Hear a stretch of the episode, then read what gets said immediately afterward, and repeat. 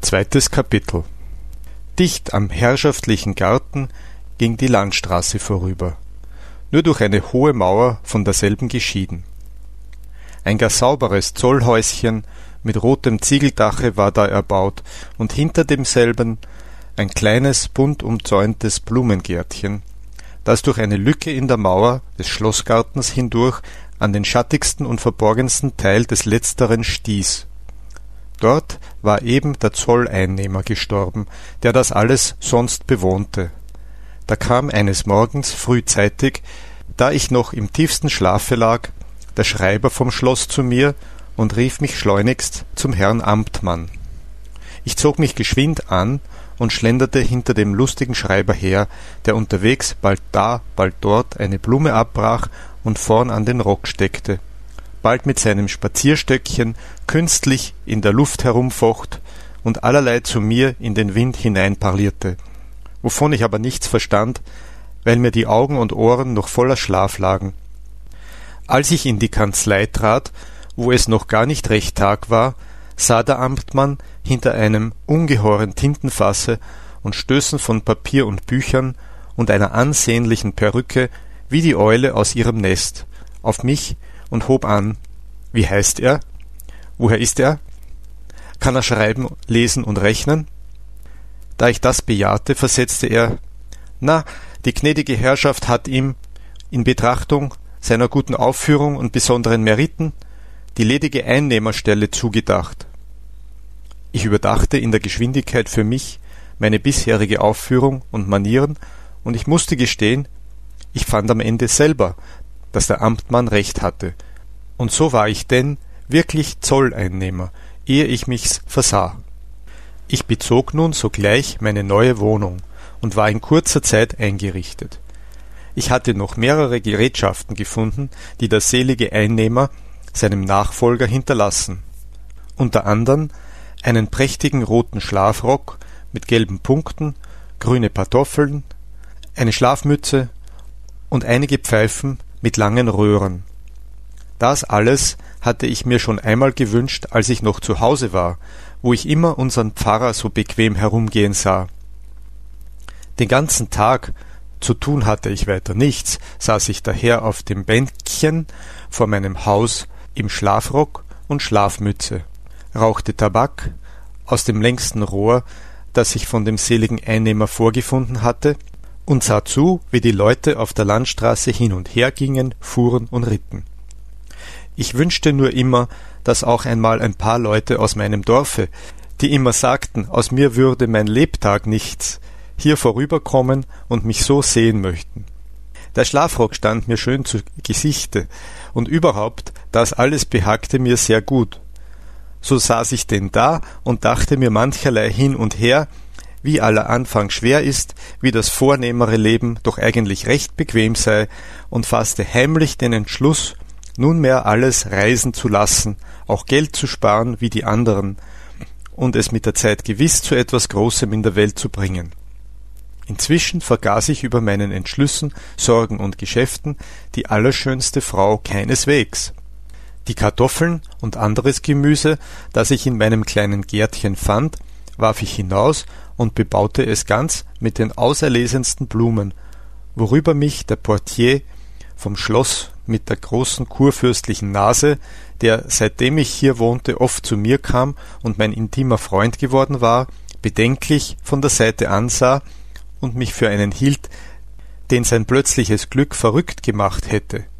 Ich aber ließ mich das nicht anfechten, denn nicht weit von mir im herrschaftlichen Garten hörte ich feine Stimmen sprechen, unter denen ich die meiner schönen Frau zu erkennen meinte, obgleich ich wegen des dichten Gebüsches niemand sehen konnte.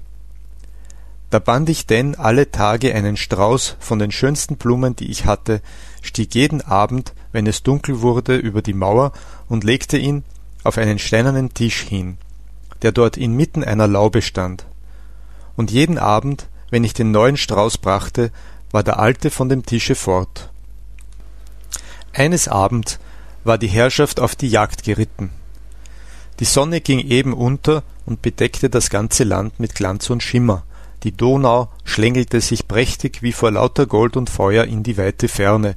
Von allen Bergen bis tief ins Land hinein sangen und jauchzten die Winzer. Ich saß mit dem Portier auf dem Bänkchen vor meinem Haus und freute mich in der lauen Luft, wie der lustige Tag so langsam vor uns verdunkelte und verhallte. Da ließen sich auf einmal die Hörner der zurückkehrenden Jäger von ferne vernehmen, die von den Bergen gegenüber einander von Zeit zu Zeit lieblich Antwort gaben.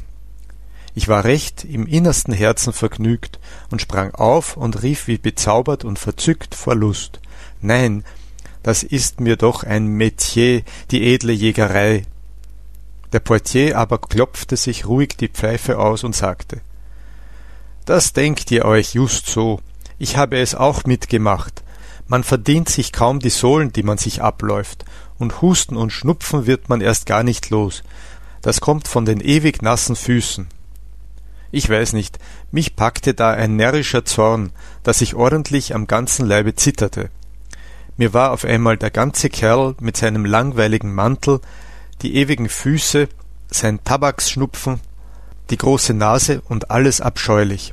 Ich fasste ihn wie außer mir bei der Brust und sagte Portier, jetzt schert ihr euch nach Hause, oder ich prügle euch hier sogleich durch. Den Portier überfiel bei diesen Worten seine alte Meinung, ich wäre verrückt geworden. Er sah mich bedenklich und mit heimlicher Furcht an, machte sich ohne ein Wort zu sprechen von mir los und ging, immer noch unheimlich nach mir zurückblickend, mit langen Schritten nach dem Schloss, wo er atemlos aussagte, ich sei nun wirklich rasend geworden. Ich aber musste am Ende laut auflachen und war herzlich froh, den superklugen Gesellen los zu sein.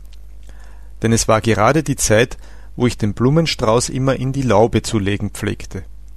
Ich sprang auch heute schnell über die Mauer und ging eben auf das steinerne Tischchen los, als ich in einiger Entfernung Pferdetritte vernahm. Entspringen konnte ich nicht mehr, denn schon kam meine schöne gnädige Frau selber in einem grünen Jagdhabit und mit nickenden Federn auf dem Hute langsam und wie es schien in tiefen Gedanken die Allee herabgeritten. Es war mir nicht anders zumute, als da ich sonst in den alten Büchern bei meinem Vater von der schönen Magellone gelesen, wie sie so zwischen den immer näher schallenden Waldhornklängen und wechselnden Abendlichtern unter den hohen Bäumen hervorkam. Ich konnte nicht vom Fleck. Sie aber erschrak heftig, als sie mich auf einmal gewahr wurde und hielt fast unwillkürlich still. Ich war wie betrunken vor Angst, Herzklopfen und großer Freude, und da ich bemerkte, dass sie wirklich meinen Blumenstrauß von gestern an der Brust hatte, konnte ich mich nicht länger halten, sondern sagte ganz verwirrt Schönste gnädige Frau, nehmt auch noch diesen Blumenstrauß von mir, und alle Blumen aus meinem Garten und alles, was ich habe. Ach, könnte ich nur für euch ins Feuer springen. Sie hatte mich gleich anfangs so ernsthaft und fast böse angeblickt, dass es mir durch Mark und Bein ging. Dann aber hielt sie, solange ich redete, die Augen tief niedergeschlagen. Soeben ließen sich einige Reiter und Stimmen im Gebüsch hören. Da ergriff sie schnell den Strauß aus meiner Hand und war bald, ohne ein Wort zu sagen, am andern Ende des Bogenganges verschwunden. Seit diesem Abend hatte ich weder Ruh noch Rast mehr. Es war mir beständig zumute, wie sonst immer, wenn der Frühling anfangen sollte, so unruhig und fröhlich, ohne dass ich wusste warum, als stünde mir ein großes Glück oder sonst etwas Außerordentliches bevor. Besonders das fatale Rechnen wollte mir nun erst gar nicht mehr von der Hand, und ich hatte, wenn der Sonnenschein durch den Kastanienbaum vor dem Fenster grün-golden auf die Ziffern fiel und so fix vom Transport bis zum Latus und wieder hinauf und hinabaddierte, gar seltsame Gedanken dabei, so dass ich manchmal ganz verwirrt wurde und wahrhaftig nicht bis drei zählen konnte. Denn die acht kam mir immer vor wie meine dicke, eng geschnürte Dame mit dem breiten Kopfputz. Die böse sieben war gar wie ein ewig rückwärts zeigender Wegweiser oder Galgen. Am meisten Spaß machte mir noch die neun, die sich mir so oft, ehe ich mich's versah, lustig als Sex auf den Kopf stellte, während die zwei wie ein Fragezeichen so pfiffig dreinsah, als wollte sie mich fragen Wo soll das am Ende noch hinaus mit dir, du arme Null? Ohne sie, diese schlanke Eins und alles, bleibst du doch ewig nichts. Auch das Sitzen draußen vor der Tür wollte mir nicht mehr behagen. Ich nahm mir, um es bequemer zu haben, einen Schemel mit heraus und streckte die Füße darauf. Ich flickte ein altes Parasol vom Einnehmer und steckte es gegen die Sonne, wie ein chinesisches Lusthaus über mich. Aber es half nichts. Es schien mir, wie ich so saß und rauchte und spekulierte, als würden mir allmählich die Beine immer länger vor Langeweile und die Nase wüchse mir vom Nichtstun, wenn ich so stundenlang an ihr heruntersah. Und wenn denn manchmal noch vor Tagesanbruch eine Extrapost vorbeikam, und ich trat halb verschlafen in die kühle Luft hinaus, und ein niedliches Gesichtchen, von dem man in der Dämmerung nur die funkelnden Augen sah, bog sich neugierig zum Wagen hervor und bot mir freundlich einen guten Morgen, in den Dörfern aber ringsumher krähten die Hähne so frisch über die leise wogenden Kornfelder herüber, und zwischen den Morgenstreifen hoch am Himmel schweiften schon einzelne zu früh erwachte Lerchen. Und der Postillon nahm dann sein Posthorn und fuhr weiter und blies und blies. Da stand ich lange und sah dem Wagen nach, und es war mir nicht anders, als müsste ich nur sogleich mit fort, weit, weit in die Welt. Meine Blumensträuße legte ich indes immer noch, sobald die Sonne unterging, auf den steinernen Tisch in der dunklen Laube. Aber das war es eben. Damit war es nun aus seit jenem Abend. Kein Mensch kümmerte sich darum. So oft ich des Morgens frühzeitig nachsah, lagen die Blumen noch immer da wie gestern und sahen mich mit ihren verwelkten, niederhängenden Köpfchen und daraufstehenden Tautropfen ordentlich betrübt an, als ob sie weinten.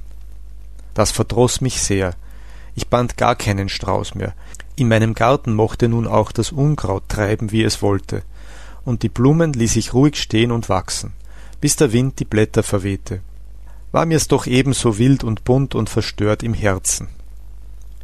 In diesen kritischen Zeitläuften geschah es denn, dass einmal, als ich eben zu Hause im Fenster liege und verdrießlich in die leere Luft hinaussehe, die Kammerjungfer vom Schloss über die Straße dahergetrippelt kommt. Sie lenkte, da sie mich erblickte, schnell zu mir ein und blieb am Fenster stehen. Der gnädige Herr ist gestern von seiner Reise zurückgekommen, sagte sie eilfertig. So? entgegnete ich verwundert denn ich hatte mich schon seit einigen Wochen um nichts bekümmert und wusste nicht einmal, dass der Herr auf Reisen war. Da wird seine Tochter, die junge gnädige Frau, auch große Freude gehabt haben. Die Kammerjungfer sah mich kurios von oben bis unten an, so dass ich mich ordentlich selber besinnen musste, ob ich was Dummes gesagt hatte. Er weiß aber auch gar nichts, sagte sie endlich und rümpfte das kleine Näschen. Nun, fuhr sie fort, es soll heut Abend, dem Herrn zu Ehren, Tanz im Schlosse sein und Maskerade. Meine gnädige Frau wird auch maskiert sein, als Gärtnerin. Versteht er auch recht, als Gärtnerin. Nun hat die gnädige Frau gesehen, dass er besonders schöne Blumen hat in seinem Garten. Das ist seltsam, dachte ich bei mir selbst. Man sieht doch jetzt fast keine Blume mehr vor Unkraut. Sie aber fuhr fort, da nun die gnädige Frau schöne Blumen zu ihrem Anzug braucht, aber ganz frische, die eben vom Beet kommen, so soll er ihr welche bringen, und damit heute Abend, wenn's dunkel geworden ist, unter dem großen Birnbaum im Schlossgarten warten. Da wird sie dann kommen und die Blumen abholen. Ich war ganz verblüfft vor Freude über diese Nachricht und lief in meiner Entzückung vom Fenster zu der Kammerjungfer hinaus. Pfui, der garstige Schlafrock, rief diese aus, da sie mich auf einmal so in meinem Aufzug im Freien sah. Das ärgerte mich. Ich wollte auch nicht dahinter bleiben in der Galanterie und machte einige artige Kapriolen, um sie zu erhaschen und zu küssen.